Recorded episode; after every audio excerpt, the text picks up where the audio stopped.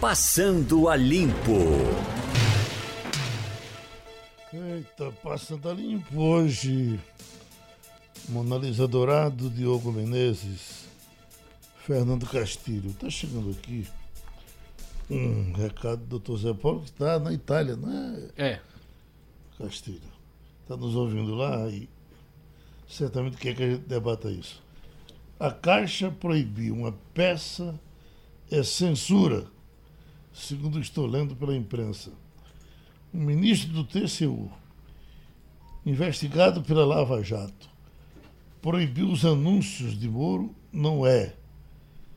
Eu fico acompanhando essas coisas eh, que acontecem no meu país, mesmo estando longe.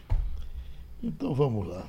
Eu até que no caso de, de no caso de Moro, é, eu acho, eu, eu consigo entender. Acho que se toda vez que você for lançar um, um projeto que você julga importante, gastar dinheiro com isso, quando é o Congresso que vai ter que votar, aí teve uma reação dos deputados e tal. Se, Eu- se- é bom dizer que no caso da Previdência foi colocado e até a gente aceitou. Porque tinha que dar realmente uma explicação, aquele cara que ia perder direitos, etc. Mas vamos ver o que é que os outros pensam. Eu, eu concordo que, que a propaganda ela é, é inadequada nesse momento. Uhum. Porque veja bem, você está, de qualquer maneira, quando você joga uma campanha para falar. Primeiro, a tese do ministro Moro é a mais aceitável? É o que o país está querendo realmente? É melhor para o país? Isso é uma questão que vai ser levantada. A propaganda parte do pressuposto que sim. E tem uma coisa que eu acho que é um negócio mais sério ainda, que mexe com vaidades. Quando mexe com vaidades, né? E a sabedoria popular diz o seguinte: para quem acha que a vaidade do sexo feminino é grande, é que não conhece a vaidade do sexo masculino. Não tem bicho mais vaidoso do que deputado, certo? É, e senador com aquilo ali. A vaidade ali é um negócio extraordinário. Então, por exemplo, eles se sentiram que estão sendo é, é, pressionados de alguma forma. Eu acho que a campanha é interessante depois de aprovada. Vamos explicar o que é aquilo ali. Agora, nesse momento, eu acho que causa constrangimento, sim. Eu concordo com a decisão. Se você tem um público específico que está ali, É, veja você, você pode ir a ele diretamente. É, né? é, você está Que é o falando que o Moro está fazendo. Você está falando para 513 13. mais 81. É. o eleitores. O resto da população não tem a menor importância na decisão de sair. Não, mas se você pressionar as A redes população, só sociais. teve, a população só teve participação na hora de colocar esses 513 mais esses 81. É isso aí. Depois Eu não que sei eles já se- estão lá, É. são eles que vão decidir. Por isso que se bate tanto na tecla de dizer vamos ter cuidado com o que a gente escolhe. É. Vamos olhar direitinho. Porque uma vez eles eleitos, empossados e sentados na cadeira, É. são eles quem vão decidir. A população vai ter que assistir e torcer para que aquele que está lá no lugar que ele colocou, a população, que o É. povo colocou, tenha uma decisão que ele, cidadão, julga como a mais é, é, é, é, é, sensata. É, mas aí é por isso que vale mesmo acompanhar e cobrar e pressionar, e principalmente hoje com, com as próprias redes sociais, Assim, né? O eleitor pode sim né, cobrar no Twitter, no Facebook, no, no- até via WhatsApp, enfim. É, se as equipes, né? né? Exato, É. exatamente, no mínimo, né? Se, E se- pressiona. é o mínimo de Eu acho que é fazer isso. importante. Agora, Em relação à censura, que, aí é diferente. Né, que se referia à censura inconstitucional, né? Parte desse, É. dessa prerrogativa, principalmente a gente é, tratando de um, de um sistema democrático. E o que aconteceu é que ele se refere. Com relação ao Tribunal de Contas. Não, eu digo em relação Ah, à à na peça, caixa, né? É, a, a questão cultural. É. Eu acho que o Tribunal de Contas tem a obrigação de ver essas é coisas. mesmo, acho que é né? isso mesmo. Pois não. Não, eu falava, Já- já eu falava na na verdade, caixa, entrei né? na caixa, entrei no, no assunto da caixa, na verdade. Porque vocês comentaram, né, o tribunal, enfim. E, e essa discussão começou exatamente com a censura da, da peça Abraços aqui no, no Recife, né, do, do grupo Clowns de Shakespeare lá do, do, do Rio Grande do Norte. E eles tratam, sim, de questões sobre encontros, afetos é, e, e questões também políticas, mas dentro de um contexto da arte, da liberdade da expressão artística, né? E esse, essa peça, quando foi apresentada aqui no Recife em setembro, ela só teve uma sessão e já na segunda sessão ela foi cancelada. O argumento é, da Caixa é que a peça feriu os princípios contratuais lá do edital. Quando é, o, tanto o- o- os artistas né, quanto os espectadores dizem que isso não ocorreu e que simplesmente o conteúdo da peça né, é, é, trata é, de, dessas questões que eu citei, que, que estaria dentro é. né, da, da, da, liberdade de expressão. Agora, isso no caso da arte é uma coisa que termina ficando polêmica mesmo. Fica porque é o então seguinte, você... o, o, momento, quando a gente olha, se inteira do assunto, é o seguinte, vê a situação. Você está no momento, num espetáculo, aí tem o primeiro ato, aí no segundo ato entra uma decisão de, quer dizer, uma, uma, proibição no meio da peça. Você podia até dizer assim, olha, termina essa peça aí e não vai haver o segundo espetáculo, mas veja bem, foi um mas, negócio extremamente constrangedor, porque é o seguinte, não pode. Aí você vai criar uma confusão, aí, aí como o mundo está dizendo, essa é coisa constitucional, algumas coisas são. Tá no livrinho lá, né? Da capa verde e amarela. Então acho que tem que prestar atenção a isso. Agora, também. E aí, uma... principalmente quando se fala tanto, né, de, é. da questão ideológica, que é. o, né, os outros governos foram muito permeados pela questão ideológica, e não é ideológico você definir o que pode ou não ser exibido a partir também de uma visão de mundo é, ideológica é. que não deixa de ser que é religiosa ou que é, é, é guiada por né, determinados preceitos morais, na arte, é, essa discussão não pode acontecer, aliás, ela deve acontecer, mas dentro da, da, expressão artística, né? dentro das próprias apresentações, é que é o que o setor artístico solicita, né? ter a liberdade para se expressar, para discutir, para trazer patrocínio do governo, deve se pensar duas vezes quando é. for, é. quando for projetar. Porque uma coisa é você fazer a sua arte livre, à vontade, outra coisa é você trazer para o governo pagar e é bom dizer que esse governo vai ter que responder por alguma coisa que, que, que possa ser exagerado, mesmo na arte, admitindo que. Mas o quem, quem define, né? Qual, qual é o critério? Quem é que vai definir é. essa subjetividade? Porque o dinheiro, o dinheiro do governo somos nós, somos os cidadãos, somos uhum. cada um que, que paga o imposto. Então, não é um dinheiro do governo, é algo alijado né, do, do uhum. cidadão. E aí, se a gente está numa sociedade democrática, a gente tem que que, que levar em consideração que a pluralidade de visões de mundo, a pluralidade né, de comportamentos, a pluralidade eu, é, de. Eu, eu, eu, sei o que você quer dizer e certamente você né? sabe o que, o que é que eu quero dizer também. Uhum. Nós não concordamos. Eu acho que deve ter. Não, se quiser chamar isso de censura, chame.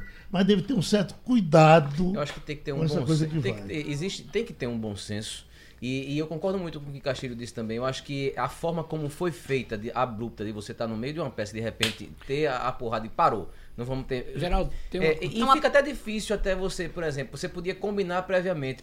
Muitas vezes a gente sabe que o combinado previamente também não é feito na hora. É. Né? Agora, é, realmente existe uma, uma, uma, investigação, o Tribunal de Contas está vendo, etc, etc. Uhum. O, o, que, o que eu acho é, é realmente que fica assim, chama atenção, é a forma como foi feito é, é, não foi a, a, mais assim, não vou dizer acertada. Civilizada, né? tem, é, mas foi, foi muito abrupto e isso chama ainda mais atenção, é. traz atenção para si. Geraldo, traz, traz uma memória de tempos que a gente gostaria Geraldo, de, de esquecer, que, principalmente. Tem uma né? coisa que a gente não pode esquecer o seguinte, é, é o jornalista Romildo Marleite dizia o seguinte, que você só se afirma nas grandes coberturas. Um jornalista só uhum. se afirma nas grandes coberturas. Ele dizia assim: Eu não conheço um cara que tenha virado um grande jornalista é, editando internacional.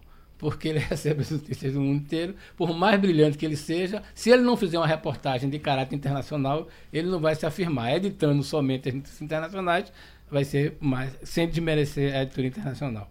Mas o que eu digo é o seguinte: é nos grandes momentos que você se afirma ou você se nega. Uhum. O problema é que, nesses momentos que nós estamos vivendo hoje, tem muita gente querendo se afirmar. Tá entendendo? Então, é aquela oportunidade. O cara tá ali, mas eu quero estar tá de acordo ou quero estar tá, é, sintonizado com a ordem vigente. Aí o cara começa a fazer esse tipo de coisa. Certamente alguém na Caixa Econômica, da Caixa Cultural, não disse a esse diretor, essa pessoa, para fazer nada disso. Mas ele voluntariamente foi lá Até e fez porque isso. existe uma curadoria prévia, existe uma né? Curadoria, existe um edital, você tá entendendo, existe um edital. É o cara você... que diz assim, eu posso, isso aí está de acordo, tudo não está entendendo. A gente pode citar, por exemplo, é, e é esse patrulhamento que é a gente tem que evitar, que né? Esse patrulhamento individual. Eu acho que tem né? gente nesse momento, e aí tem uma a ver com um negócio chamado caráter, né? Que se afirma muito nesse tipo de coisa. Eu quero estar tá afinado com isso. Não é que o cara seja a favor, não. Ele é do setor público, mas como a ordem mudou, ele quer fazer aquilo. E é muito comum o cara, depois de fazer isso, não, eu estou aqui agindo profissionalmente. Não, o cara está agindo ideologicamente. Uhum. Eu acho que o debate é importante, tudinho. Agora, nesse caso, me parece, cara, que o, a pessoa que fez isso aí não levou em consideração a curadoria e disse, não, eu quero me prestigiar. E, até Castilho, porque foi. Como eu passei por todas as rádios, eu, por exemplo, trabalhei na Rádio Olinda, que era a rádio da igreja. É. Teve coisas que eu, que eu, eu deixei de dizer na Rádio Olinda, porque eu sabia que ia criar uma confusão. É, isso aí. Aí o consenso. igreja é. que era dona do, do, do, negócio, tem a, a sua regra, é. a, sua, a sua forma de jogar, diferentemente do que eu disse na Rádio Clube. É, do, do, quer dizer, eu não me senti censurado. Não. Eu sei que ela tem lá uma, a, a, o código a cartilha de dela. A gente, pode, a gente chama é. hoje isso de código de conduta, é. né? Uhum. Mas nesses casos da rádio, eu concordo, eu acho ótimo que a gente até discorde, porque é isso, uhum. né, que, que traz a, a, exatamente por isso que a gente é. vive em democracia, né, para poder discutir é. pontos de vista distintos. Mas é isso, quando se trata de ambientes privados, por exemplo, aí sim, você tem que seguir a regra de conduta né, de determinada empresa. Quando a gente está tratando é, de um ente público que usa dinheiro público para fazer esse tipo de financiamento, existem lá as regras do edital. Se a obra é, ou a apresentação cumpre com as regras do edital, tanto que foi aprovado e tanto que a encenação foi feita, é, como é que pode haver uma, um, uma é, censura posterior, né? ou um impedimento posterior, uma vez até que já foi gasto o é. próprio dinheiro público para que isso fosse possibilitado? Né? Então, Tá? E Agora, o, o, o, Ministério Público está cobrando explicações, é. né? Só para saber, só para é, lembrar que o nosso ouvinte não entenda. Isto acontece em todo momento. Não pense que no governo do PT não houve esse tipo de direcionamento, não. Todo governo direciona. Não vamos ser ingênuos achar que no governo do PT. É, é, é, Sem dúvidas. Pro, é, peças que tivessem um caráter que não fosse aceitável com o momento foram, foram aprovadas. Não foram. Isso acontece muito. Não tem essa história, essa pluralidade que que, que, que, uhum. eh, que, os partidos de esquerda. Pode tudo, né? Pode, não, não pode. Na época foi muito direcionada, porque é o seguinte: é aquela história, o cara simplesmente não aprova. O que nós estamos vendo no governo Bolsonaro é que essas coisas é mais, aclara, mais aclarada. O cara diz: olha, não vai poder porque é isso assim. Agora, isto acontece em todo governo. Se a gente pegar a história, né? É, você acha que a ditadura de Vargas é, apoiou como é que chama, peças de, de, de é, contra Vargas, é, é, é a ditadura, é, em Juscelino Kubitschek, que foi democrata, não teve direcionamento, sempre tem. E aí você tem razão, quando é o dinheiro público, você vai ver. Agora, não tenho nenhuma dúvida. e é por o... isso que a gente precisa estar aqui para ter atenção e cobrar. cobrar. Né? Mas seja vai haver for, o direcionamento. Seja qual for a coloração ou o partido, né? o nosso acordo, papel é esse, de, de, de cobrar e chamar a atenção. A coisa mais estranha que eu vi uma, foi uma vez um congresso de repentista que eu estava apresentando em, eu estava apresentando em Limoeiro, eu não tinha nada a ver com, com o patrocínio, eu só fui chamado para apresentar. E era patrocínio do, do, governo federal, do governo Fernando Henrique, já por, perto da campanha Serra e Lula, e era, é, é era um trabalho de serra com é, é, cisternas. Sei, sei. Era o comércio da cisterna, foi, foi. Exato. É. Então, por isso havia esse patrocínio. E aí, entre os repentistas e o mote dos repentistas, que os motes são livres, o, é, o mote era: se você votar em Serra, Serra vai serrar você. Eu digo, menino, eu sei, como foi lá trancadinho, foi só em Limoeiro. Se um negócio desse chega no ouvido do, do governo, certamente alguém. Alguém, alguém ia reclamar, ia, perder alguém ia perder as orelhas. É isso aí, né? Ontem à tarde, uma entrevista do ministro Van Traub. Ele diz que é para chamar Abraão, tá bom, né? Abraão, e, na Jovem Pan. E ele estava dizendo um negócio que parece loucura.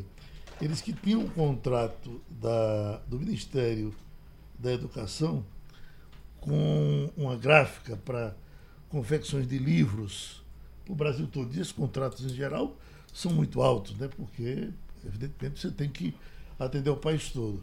Mas ele disse que achou muito caro e, e, e para fazer a renovação, ele disse que, olha, e vocês dão um desconto? E ele disse, damos, vamos conversar. E conseguiu um desconto de 30 milhões. De 30 milhões de reais. Eu pensando que é o descontinho. eu, desconto. Agora, você imagina, eu, eu terminei não ouvindo o preço disso. Eu vou procurar saber, porque achei muito curioso, de alguma coisa que você, você vendia por um preço, eu chego e compro por 30 milhões de reais a menos. Né? Mas... É, essa é uma má prática do setor público que em função da chamada lei 866, 866 que diz o seguinte, você compra pelo menor preço. Tá legal. Então, em tese, você devia estar tá comprando isso pelo menor preço. O problema é que, normalmente, o menor preço do setor público não é o menor preço do setor privado. Uhum. Por quê? Porque o cara inclui uma taxa aí de atraso, de, de como é que chama? Talvez até de propina mesmo, que ele já inclui naquele preço, né? E acaba vendendo para o setor público mais caro. Normalmente, as prefeituras e até o governo do estado que conseguem o compromisso de pagar em dia, uhum. certo? Ou seja, rigorosamente pagar em dia, esses caras compram mais barato. Agora, seguindo os trâmites legais, é, é, e o pior é o seguinte, é que está dentro da lei. Então, essa história do, do, como é que se diz? Se o governo federal disser assim, bom, nós vamos pagar rigorosamente em dia, apresentou a fatura, como é no setor privado, nós queremos um desconto. Todo mundo vai conseguir desconto. É uma barganha, né? Você é uma barganha. O problema é que o setor público tem amarras para não fazer isso. Uhum. Então, por exemplo, você vê, é, é muito estranho você abrir uma concorrência e dizer um preço mínimo. Mas quando você vai olhar, é o preço mínimo do mercado. Quer dizer, o preço de tabela que a gente chama. Uhum. Aí, quando um setor público vai contratar, é aquilo não é o preço de tabela, não. Aquilo ali tem uma, uma forma porque o cara está pagando em dia. Isso aconteceu no governo Jarbas, por Isso, exemplo. No governo Jarbas. O doutor Jatobá, por exemplo, é. que era o secretário da é. Fazenda, dizia, pago em dia. Agora. Isso aqui eu não pago, não. E o compromisso era de pagar em dia. O problema é que, por exemplo, numa prefeitura, né? E a velha do governo do estado não consegue pagar em dia. Se você citar, por exemplo, quantos governos do estado estão pagando atrasados com 120 dias? O cara quebrou. Por exemplo, se for no setor de serviços, uhum. a, a, gente ouve muito aqui. É, é, o sujeito que diz não recebeu salário. Né? O cara conseguiu ganhar uma licitação lá, tudinho, mas por algum motivo técnico, uma certidão que ele não conseguiu, o governo deixa de pagar ele. Com seis meses o cara quebrou. Uhum. Aí, resultado, você tem um fornecedor, de, um prestador de serviço que, que não, não prestou o serviço, que não recebeu e que quebrou. É mais um problema do INSS. Uhum. No nosso estado, nosso estado aqui, a gente é, ainda tem essa. Os servidores estão sendo pagos em dia, né? A informação que a gente tem isso. Agora a gente tem muita informação também de é, atrasos a fornecedores. Fornecedor, fornecedor que não recebe. Não sei e, se é no e caso. E a consequência disso aí, medicamento. É. Isso. E, e, vai por aí. vai virando né? uma bola de neve. Uhum. E, e, aí, querendo ou não, a população ela termina penalizada. Porque você pode receber o seu salário em dia, mas você tem o direito a um remédio que você pegaria na farmácia do Estado. E aí o fornecedor não foi pago, não tem mais aquele remédio. Você está recebendo, mas você vai ter que pagar um remédio e vai sendo esvaziado, né? E, o exemplo que você está dando é dos jeito. melhores, porque a farmácia... Entendeu? É, é, é muito assim. É, eu não sei se foi é no caso do, aqui do nosso Estado, do nosso governo, uma, uma opção de eu vou pagar o funcionário, para que ele tenha no final do mês o salário na conta dele, no bolso dele. Mas aí os fornecedores vou deixar para depois. Termina depois o fornecedor não fornecendo e prejudicando o próprio servidor que vai receber, vai receber em dia, mas não vai ter aquele serviço. Essa história da a história da tramitação tem uma história muito engraçada que é, o ex-governador João Lira contava que é muito interessante. Eu não sei se as pessoas sabem, mas por exemplo, quando era secretário, foi vice-governador e por um momento foi secretário de saúde. E secretário de um bocado de coisa. Foi, né? mas na secretária de saúde, é o seguinte, ele uhum. literalmente, secretário de saúde Pernambuco. Ele participou desse negócio da polícia Pois bem, né? aí juntamente com o hoje secretário, que é o secretário é, Fred Amâncio, os dois literalmente desmancharam a Secretaria de Saúde e fizeram outra. Uhum. Eles desmancharam. Então, por exemplo, é, então ele me ele convidou um dia para ir lá, o seguinte, eles compraram um prédio da CELP, que era um terminal lá, e botaram a Secretaria de Saúde. Foi a primeira Secretaria do Estado a ficar totalmente informatizada, foi a Secretaria de Saúde. E ele contava um negócio muito engraçado, o seguinte, que ele disse que tinha muito orgulho daquele negócio tudinho e foi dar uma, uma olhada na Secretaria de Saúde antiga, né? E ele entrava sem se identificar, tudinho, aí olhava que tinha um sujeito. Ele entrou lá várias vezes que entrava e tinha um cara lá que circulava tudinho. Aí ele olhou com aquela cara dele, não se identificou, disse, rapaz, quem é você? Ele disse, eu não trabalho aqui não, doutor. O que é isso? Rapaz, é o seguinte, eu sou representante do laboratório e a minha função aqui é distribuir remédio. Aí, como assim, rapaz? Ele sem dizer, né? Uhum. Não, que é o seguinte, é porque o senhor sabe, a tramitação aqui é muito grande. Mas é o seguinte, às vezes a gente pede uma fatura aqui, demora muito tempo. Aí o que é que eu faço aqui? A minha função aqui é o seguinte: é distribuir uma caixa de remédio para um, distribuir uma caixa do outro, tudo. Um, coitado, era um lobista. O cara era o lobista do, do tudinho. Aí ele olhou e disse: rapaz, esse cara vai perder a função dele, tudinho. Aí implantou a secretaria, né? Aí eu disse, e aí, o cara desapareceu. Porque é o seguinte, não acabou o processo, não tinha mais, não tinha mais o cara. Agora a função do cara era exatamente isso, distribuir a amostra grátis para que a fatura do laboratório não ficasse nos escaninhos. O que nós temos nesses serviços, o Detran tinha o famoso despachante, né? É. Dizem que não tem mais, mas ainda hoje tem. Tem. Mas o que sim. era o que o despachante fazia? Ele vendia uma facilidade, às vezes combinada até com o servidor, É. que, que fazia, dava dificuldade e você corria atrás da facilidade dele. Não é? É. Geraldo, tem uma coisa que eu queria comentar aqui hoje, é chamar a atenção para essa questão do, da partilha do pré-sal. Nessa conversinha aí, Pernambuco está perdendo dinheiro. Pernambuco não, todos os estados do Nordeste estão perdendo dinheiro. Eu falei hoje de manhã com o secretário da Fazenda, Décio Padilha, e ele mandou uma informação agora, é o seguinte. Qual era o acordo? O acordo era que 15% do dinheiro do pré-sal, que é 106 bilhões, fosse para os estados. Aí houve um acordo eh, com os governadores de Via São fundo de Paulo, participação, via fundo né, de participação. Eu sei que nesta conversinha, Pernambuco ia receber 710 milhões. Como eles incluíram aí também o fator de Lei Candi, Que vai beneficiar, sobretudo, os estados do sul. exportadores, Sudeste, é, então qual é a previsão agora? 473 milhões. Então é uma reação forte dos governadores, até porque todos os estados do Nordeste vão perder um terço daquilo que iam receber. Então nós estamos falando aí de 710 para 473. É mais uma pancada que a gente leva. Porque agora, menos uma- mal, porque os deputados queriam queriam botar um terço disso como emenda parlamentar, não cabia É. sentido. Mas veja como a situação é. Essa questão do pré-sal é muito séria e por, por baixo aqui, né, a gente está falando aí de 710 milhões que viraram 473. Certamente a Secretaria da Fazenda vai falar ainda hoje, mas eu estava com essa curiosidade e aí ele falou Foi o, agora pouco. acordo, foi o acordo possível, né? Até agora É. está sendo considerado um acordo entre É. os líderes da Câmara e do Senado, para inclusive viabilizar a votação, a tramitação rápida de um projeto de lei que aconteceria hoje ainda, para ser votado ainda É. hoje.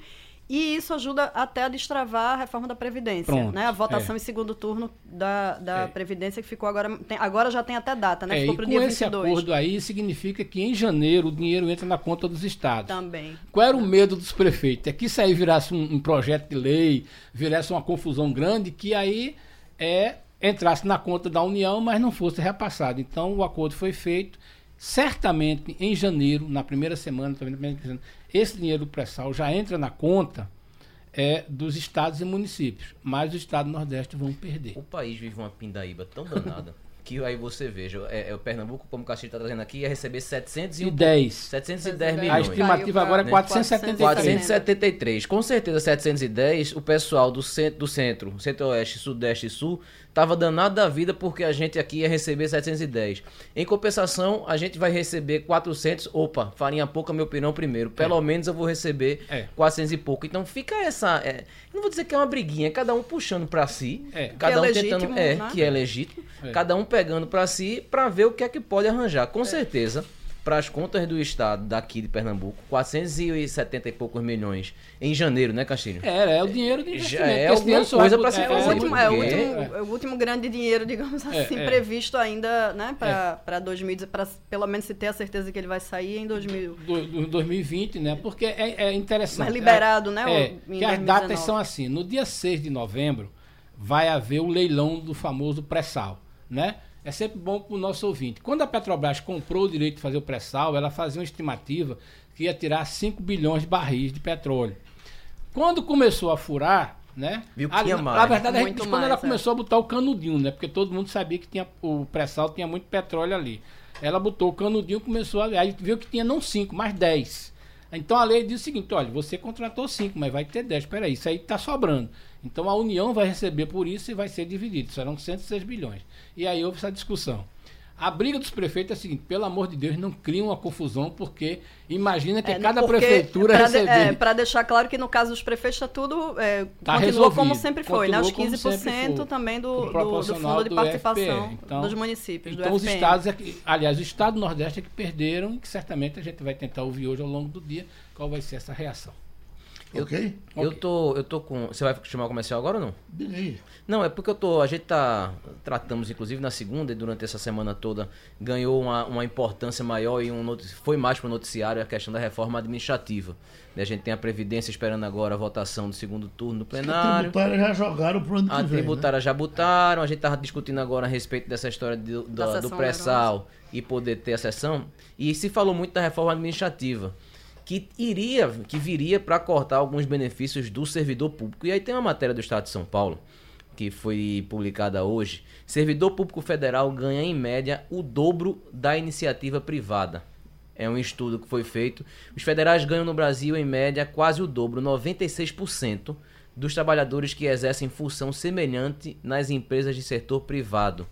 O, o, chamado Prêmio Salarial do Funcionalismo no governo federal é o mais alto numa amostra de 53 países pesquisados pelo Banco Mundial. Nos estados, os salários são 36% mais elevados. Nos municípios, não há diferença salarial em relação à iniciativa privada. Vale lembrar que uhum. é, essa questão de corte de salário que está se falando muito para o servidor uhum. público é o que é um dos motivos do estopim da que tá confusão toda que está acontecendo no Equador.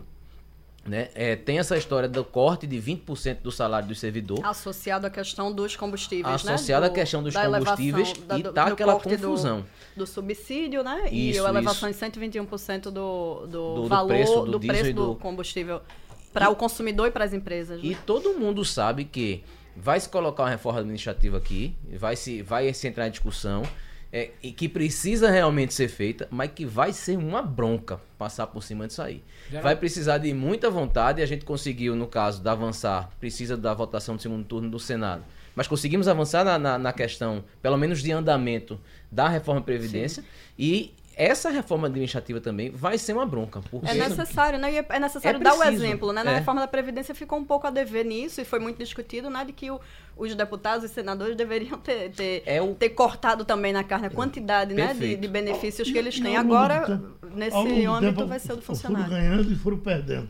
A tal da licença prêmio não tem mais. é. Mas a licença prêmio é um absurdo.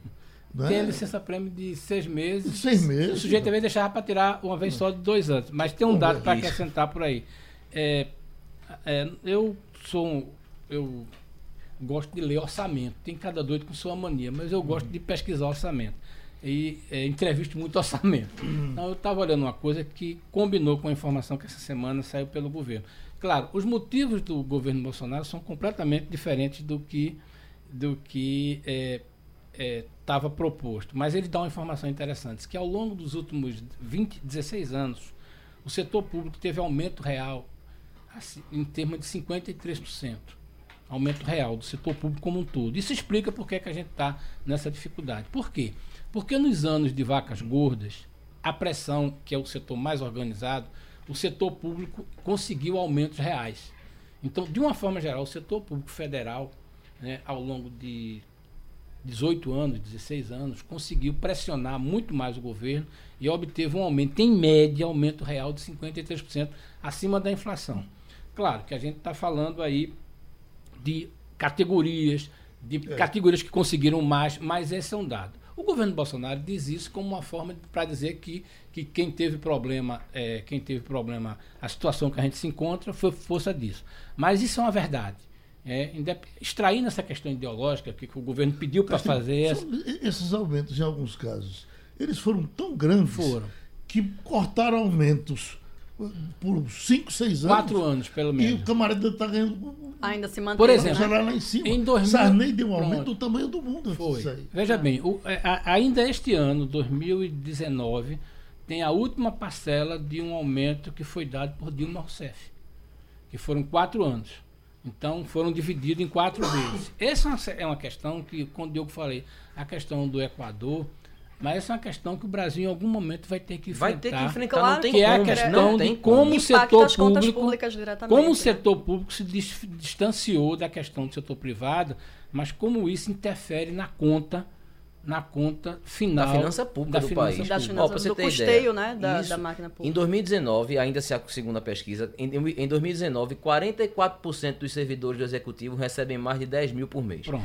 22% acima de 15 mil. 11% ganham mais do que 20 mil. E ainda tem 1% que recebem acima do teto do funcionalismo, que é de R$ 33.763 reais. Se o governo não extremamente nada, desproporcional. É completamente. E inviável, né? Isso está do... no orçamento. Por exemplo, o orçamento da tem falta 2 de bilhões. Dinheiro para investir. 2 bilhões a mais é, para aumento de correção de folha de salário. Não, aumento zero.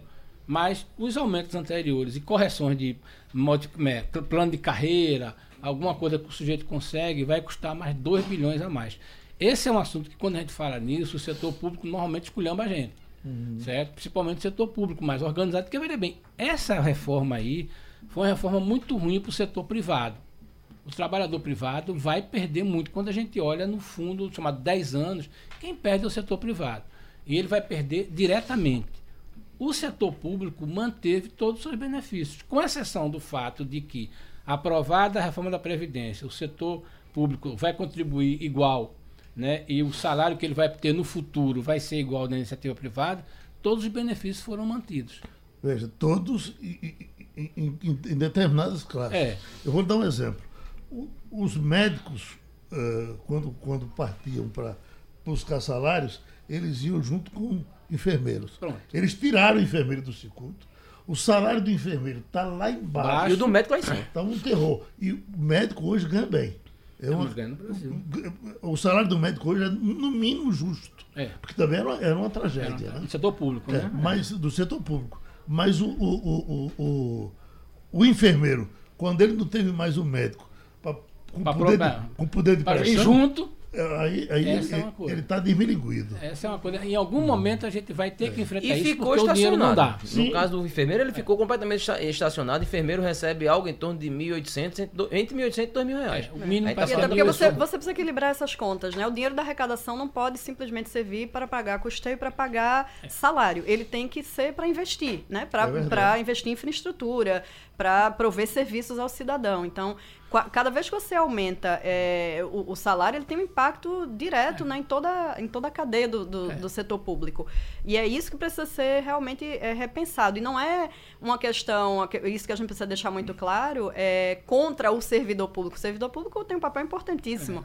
Né? A questão é de, de, de é, prover uma igualdade maior mesmo com o setor privado, uhum. que funciona muito mais ao sabor da, das demandas do mercado né? e das uhum. crises, enfim. Então a gente não tem como proteger é, blindar uma categoria do que acontece no cenário macroeconômico, enquanto todo o resto do, dos trabalhadores fica à mercê dessas, dessas variações. Já a questão, por exemplo, da, da estabilidade, né, que já é um, um benefício é. tremendo, que já também já se fala, já se fala em, em tirar também, né? Tirar, ou tentar igualar, ou pelo menos ter tá um controle, né? Agora. Exato. Está é, na discussão. Já, né, já é um, um uhum. tremendo benefício você saber que não vai perder, que é o que acontece até hoje, pelo menos, né? Você não saber que você não vai perder o emprego. O, o trabalhador da, da iniciativa privada não tem essa prerrogativa.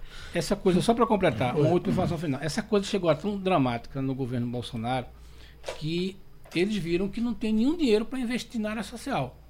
Né? Você tem o ano que vem. Só que, é, qual é o caminho que eles estão fazendo? Estão indo via FGTS.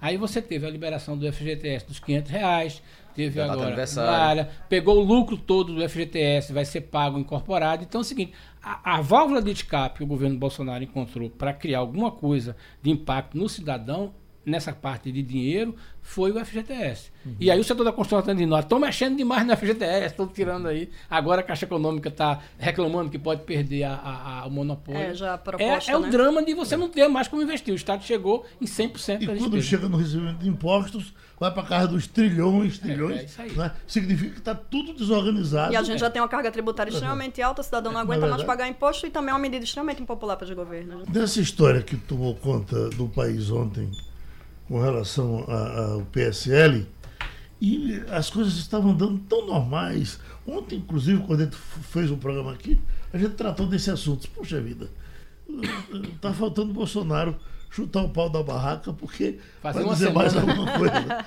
A gente estava se virando com a sujeira do mar.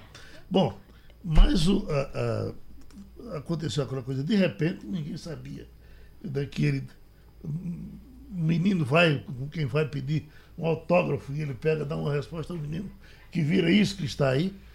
E nós tentamos, desde ontem, conversar com o Luciano Bivar, não estamos conseguindo.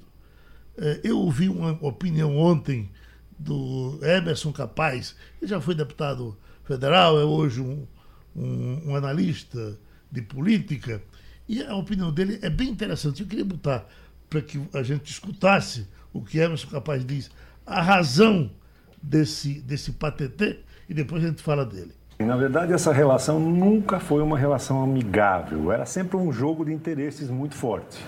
E o que está acontecendo agora? Se você avaliar, depois da eleição, o PSL tem 54 aproximadamente, 53 ou 54 deputados federais.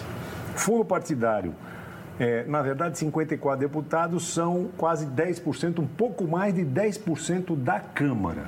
Significa que se a gente imaginar um fundo partidário de 1,8 bilhões de reais, que não será talvez, será até um pouco maior do que isso, você está falando aí de 180 milhões em jogo. Aí você já começa a entender o que, que, na verdade, tem por trás dessa briga. Tem um volume de recursos substancial que estes deputados traz, trouxeram para o PSL e que o PSL agora vai usar ou não e como vai usar esses 150, 160, 170 milhões de reais. E o que é pior, se o Bolsonaro ameaçar sair do PSL, leva uma parcela considerável desses deputados para qualquer outro partido que ele entrar. Então, é uma briga que você olha, vê uma coisa, uma encenação aqui, outra lá, mas no fundo é o tal do fundo partidário, o dinheiro que estará sendo administrado por eles. Então, começa já uma preparação da eleição do ano que vem, eleição de prefeitos, já toda a estruturação, querem aumentar o fundo partidário que vai aumentar essa fatia, e esse jogo começa a ficar transparente para a sociedade. É assim? É, é assim. É exatamente. É, assim. É, é, essa disputa interna, né, pelo poder no, no, PSL já vinha acontecendo e é exatamente o que o que é. poder e dinheiro. Né? Poder, e o dinheiro, exatamente, pelo fundo, né, do, do partidário e é, e é interessante assim o, o, Bolsonaro nesse momento, por exemplo, se a questão é, claro, blindar a imagem dele de qualquer possibilidade de corrupção, que é o que vem o que ele vem acontecendo, não o que, fazer, né? o que a equipe vem tentando fazer desde sempre, né, isola o, o Bolsonaro sempre de qualquer é, denúncia, né, que envolva corrupção, que envolva. Mas não valeu para Fernando Bezerra. Não, não valeu, por exemplo, não agora mesmo para o Marcelo Álvaro Antônio, ministro, ministro da, do, turismo. do, turismo. Exatamente. Então é, é, porque não tem dinheiro no jogo. Tem ali, né? dois pesos e duas medidas fica aí. Muito, fica Exato. muito claro. Para mim fica muito claro assim duas coisas que aconteceram desde essa declaração do presidente ontem. Uma, o presidente não quer mais ficar ali. É. é. sabe? É, é, aquela coisa que a gente conversou mais cedo. Parece Chaves. Eu falei sem o querer querendo. Se refere, é? Bolsonaro. Não quer mais ficar onde? No PSL. No PSL. Ah, ele não quer mais ficar no PSL. E aí começa a dar. Ele nunca fez questão de ser muito simpático ao PSL. Deixa muito, vamos deixar muito claro isso. Uhum. É, e, e ele começa, vez ou outra, a dar umas alfinetadinhas. Essa foi mais uma ontem, talvez a mais explícita, mas ele sempre tenta dar essa alfinetada. É, eu falei, eita, pra mas eu falei isso, né? se distanciando cada vez mais. Eu, eu falei, mas eu falei ali sem querer. Não falou sem querer. O presidente falou porque ele queria que chegasse até o país inteiro, o presidente do partido do PSL, etc, etc. Ao mesmo tempo, você percebe o PSL, justamente por conta dessa movimentação de dinheiro, da, da projeção que o PSL teve por conta de Bolsonaro, porque senão iria continuar sendo um partido nanico. É, o medo que o PSL tem, e aí você tem Luciano Bivar, você tem Major Olímpio, você tem o medo que tem de que o presidente Bolsonaro vá embora. O que é que eles estão se sentindo? Traídos. Vai, é, exato. Ele disse, meu Deus, o que é que a gente precisa fazer mais? Major Olímpio disse, o que é que eu preciso fazer mais para esse homem? Para que ele não faça esse tipo de coisas. É, é, é, deram declaração também, o próprio Bivar, junto com o Major Olímpio também, é, mostrando assim que não quer que o PSL se torne o um novo PRN, que foi o que aconteceu com o Collor quando o Collor saiu e o partido mingou, fundiu, e, mingou e não é mais nada hoje. Né? Então o que eu percebo é isso, é um querendo sair de todo jeito e forçando essa saída o tempo todo. E o partido dizendo, mas rapaz, a gente está tentando tanto te agradar aqui. Agora, e o prejuízo para as medidas passarem? Porque você deve perder nesse processo, ele deve perder, vamos dizer, no mínimo 20 deputados. É. 20, 20 votos a favor. É um... eu, eu, queria colocar só um dado aí, é, pouco lembrando um pouco. Veja bem, todo presidente quer um partido para chamar de seu. Né? Então, no caso de Bolsonaro, não é diferente. O que certamente incomoda o presidente é o seguinte: ele queria que a palavra dele e a palavra dos seus fosse lei no PSL. Só que tem um detalhe: como todo partido com as características do PSL, o PSL tem um dono. Então, por exemplo, alguém imagina que o PDT não sejam propriedade de Carlos Lupe, uhum. alguém discorda alguma coisa do PDT, não tem Vamos pegar outro, dono. Não tem um, um partido de Roberto Freire. Alguém discorda. Quem é o dono do PT? Quem é o dono do PT? É Lula. É Lula. Veja bem. Não é por aí, né? No caso do PSL, é o doutor Luciano Bivar. O PSL não tem um diretório formado, é tudo comissão provisória. Uhum. Comissão provisória, Geraldo, é aquele, aquele tipo de, de estrutura partidária que você bota o cara de confiança seu, às vezes até ser empregado na empresa. Então, o que está acontecendo realmente é isso. Claro uhum. que os caras que formaram o PSL, que estão da linha do Luciano, estão preocupados com isso. Uhum. Porque, de repente, se o presidente, assim, é aquele, aquilo que a gente estava falando, tem gente que gosta de agradar o governo, seja qualquer governo, não tem aquela lei de, ai, governo, sou contra. Né? Tem gente que. Ah, governo sou a favor. Vai muita gente numa onda dessa. E nós estamos falando. E Deus muito... deu muito mais a Bivar do que o que ele trabalhou para merecer. Deu. Né? Na verdade, é, é, se a gente olhar, colateral. Tem uma coisa interessante que eu achei, eu achei muito interessante. Por exemplo, que é aquela história do ovo e da galinha. O cara disse: não fosse Bivar, não sei quem foi que disse. Não fosse Bivar, talvez Bolsonaro não fosse o presidente porque quem deu guarida a, a, a como é que chama a, a, a Bolsonaro, Bolsonaro, foi, foi o PSL. Mas acontece que o nome Bolsonaro deu, deu tudo que o PSL tem hoje. O jogo se inverteu, é, o jogo se inverteu. O que a gente observa muito, Geraldo, sabe que é o seguinte, é como você, o PSL é um ajuntamento. E na hora de separar o ajuntamento, os caras se criam um grupo. Me parece claro que tem um grupo de Bivar que é forte, que está. Já havia um estremecimento grande também com os filhos, com né? Com os filhos. É, por exemplo, incomoda muito ao pessoal do PSL que o Rio de Janeiro seja é, queira dominar do jeito, não é dominar o partido, é dominar a luz da questão familiar. Né? Uhum. Então, por exemplo, o Major Olímpio já está batendo de frente em São Paulo com o Flávio Bolsonaro, não é mais Exatamente. internamente, não. É, é, é, é isso, não, já rompeu. É pé no bucho e mão na já, cara. Já rompeu, né, praticamente. Então é isso aí. Por exemplo, mandar. Como é que foi o Flávio Bolsonaro? Disse que mandar alguém sair do governo Witzel. Os caras deram uma risada na cara dele. É isso aí também. Deixa eu fazer uma consulta a vocês. Se isso foi. Porque dizem que nada de Bolsonaro é, é, é, é avulso. É aparentemente avulso, mas que é muito. Direcionado. É o famoso, o famoso balão de ensaio. Né? Exatamente. Né? Se, o, a, a, os, os, os especialistas estão quase loucos. E se o presidente não nos quer mais, o que é que a gente vai fazer? Se ele disser, bom, eu fico com vocês mas vocês dão o, a, a, a, o partido nacionalmente a, a Flávio, é. a, a, um filho. É. Será que não seria uma coisa dessa? Eu, eu...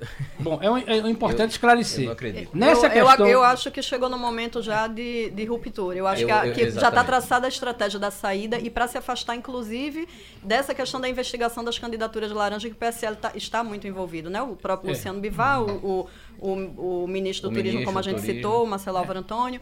Então, eu acho que é uma, é uma estratégia de saída para criar uma, uma sigla nova que tenha essa identidade, como o Castilho é, colocou, né? que tenha a identidade do presidente e dos seus, né? daquele núcleo uhum. é, mais fechado, e que se distancie, que se apresente outra vez nas próximas eleições como mas só para completar é o novo do novo. É, mas só para completar uma informação para o nosso ouvinte.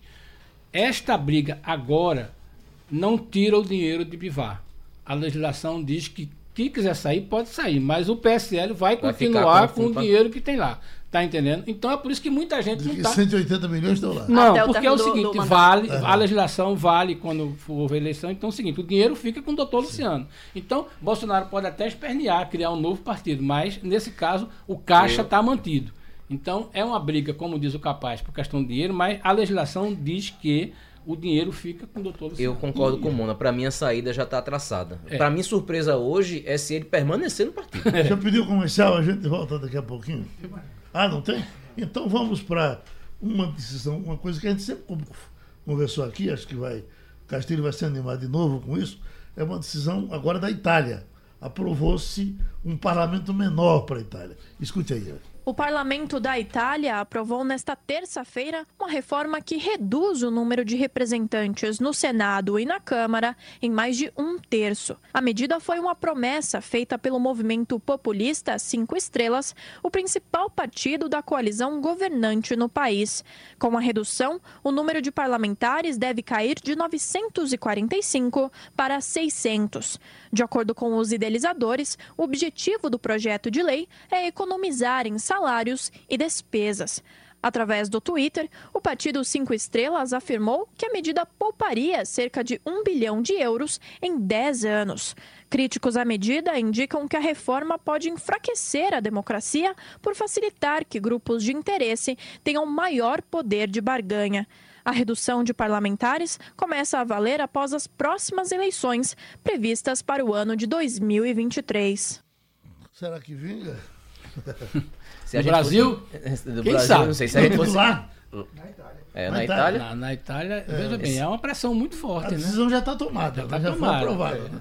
De princípio, essa era uma discussão que a gente tinha que fazer. É. Mas tem que ser feita. Porque quando a gente fala aqui, por exemplo, a Câmara de Vereadores tem 39 vereadores. Ela funcionaria maravilhosamente bem com 9. E 30 iam trabalhar, fazer outra coisa da vida.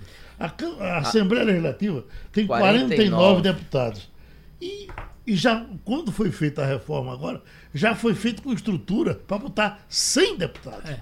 E aí a, a, a, o dinheiro do país vai para essa gente. Se nós temos deputados federais, são 513. Se senadores, nós tirássemos pela, eh, senadores, senadores 81. 81 né? Se a gente fosse tirar os deputados em um terço, a gente ia cair de 513 para 171 deputados. Hum, e tem uma proposta... Não, cai, não cairia, já, cento, não, cairia, já, menos 171. Um pouco mais sobre a informação da Itália Mona Lisa se aprofundou no assunto. Pois não, Mona? É que a gente estava é, comparando aqui a quantidade né, de, uhum. de, da, da, de parlamentares é, na Itália e no, no Brasil. Há de se ressaltar que lá, por exemplo, o número de, de senadores passava de 300 e foi reduzido agora para 200, né? E o número de. de 200 senadores ainda? Ainda, são, ainda serão 200, de Mas qualquer forma. Cortava mais 100. e, eh, e, já foi votado em definitivo, né? Uhum. A, a, esse projeto, Enfim, essa é lei. É vai, coisa... vai valer para as eleições de 2023. Uhum. E o número de deputados ainda é de 400, era de mais, eram de 600, né? Então, de qualquer forma, você uhum. ainda tem uma, uma grande quantidade, né? Lá.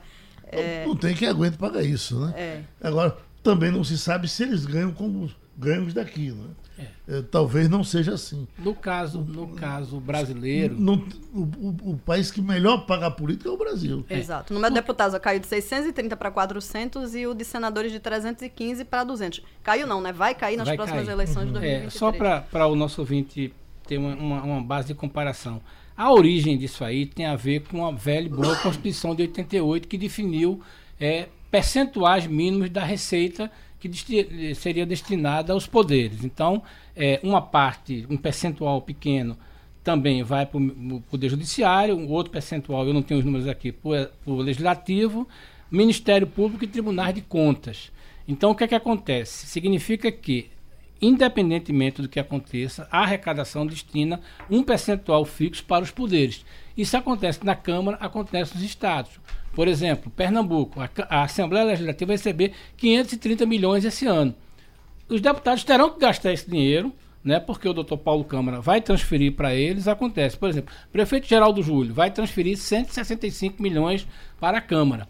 Eu não sei como é que a Câmara justifica, é uma, uma boa interessante. Como é que a Câmara de Recife, com 39 vereadores, com nível de atividade, consegue gastar 165 milhões por ano? Uhum. Todo ano tem lá. Então o presidente da Câmara recebe isso, assim como o presidente da Assembleia recebe 527. Como o Tribunal de Contas recebe quase 400, o Ministério Público. Então quando a gente soma assim isso aí, é, é muito dinheiro. Independentemente do que aconteça, o, o dinheiro está lá e entra no dia 20. Pode parecer estranho, mas, por exemplo, os servidores dos demais poderes recebem seus salários no dia 20, porque a Constituição disse que esse percentual, chamado de duodécimo, tem que ser transferido no dia 20. É uma situação que em algum momento vai ter que ser resolvida, porque você tem hoje um salário médio no executivo pernambucano é, de torno de 7 mil, 8 mil, e no legislativo você tem de 25. É, no Tribunal de Contas você tem de 27, né? no Ministério Público você tem de 24, enquanto no executivo que recebe não no dia 20, mas recebe no dia 5, tem salário mais baixo, claro, que o percentual é maior. Então, é uma coisa que em algum momento vai ter que ser revisto. Olha, Luiz Júnior está aqui dizendo, gostei de Mona Lisa. Essa magrinha é sabida. tá vendo aí? Por isso. Obrigada por nos vamos, ouvir. Vamos aumentar o salário dela, viu? Se servir para isso, tá bem. Escute, bom, estamos. A, a, a novidade com relação à a, a, água suja, a lama suja do mar nós não temos. Nada foi dito. Não, não, não tem, Geraldo. Temos, um, fizemos um debate interessante ontem, que, por coincidência, tinha aqui um oceanógrafo, um geógrafo e um nadadógrafo. Entendeu?